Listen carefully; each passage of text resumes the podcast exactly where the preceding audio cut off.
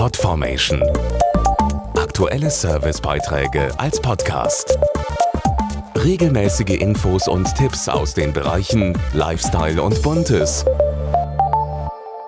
Putzen, waschen, spülen. Total lästig? Im Gegenteil. Hausarbeit macht glücklich. So steht es in der aktuellen Zukunftsstudie mit dem Namen Das neue Sauber im Auftrag des Industrieverbandes Körperpflege und Waschmittel.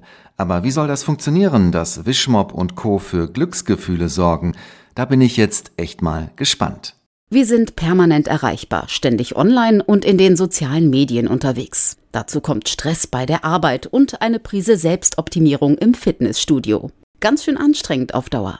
Total entspannt ist es dagegen, wenn wir uns einfach mal gemütlich in die eigenen vier Wände zurückziehen. Zu Hause kann ich mich richtig fallen lassen, wenn es schön gemütlich ist und ordentlich ist. Ja, über die Jahre haben wir es uns zu Hause so richtig gemütlich gemacht und eine Wohlfühloase geschaffen.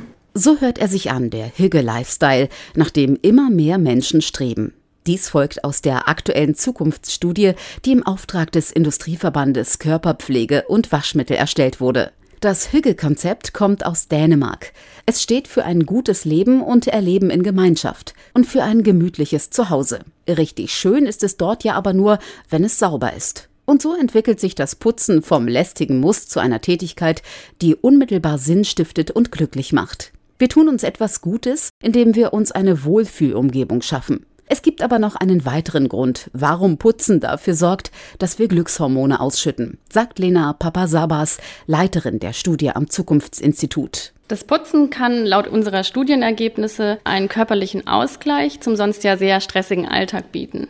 Es kann sogar zu dem sogenannten Flow-Erlebnis führen. Das ist ein Glücksgefühl, das durch die vollständige Vertiefung in einer Sache ausgelöst wird, wie es beim Saubermachen der Fall sein kann. Staubsaugen, Wischen und Schrubben wird also zur heilsamen Tätigkeit, mit der wir uns einen Kokon schaffen, in dem wir uns sicher und wohl fühlen. Kurz, putzen macht glücklich.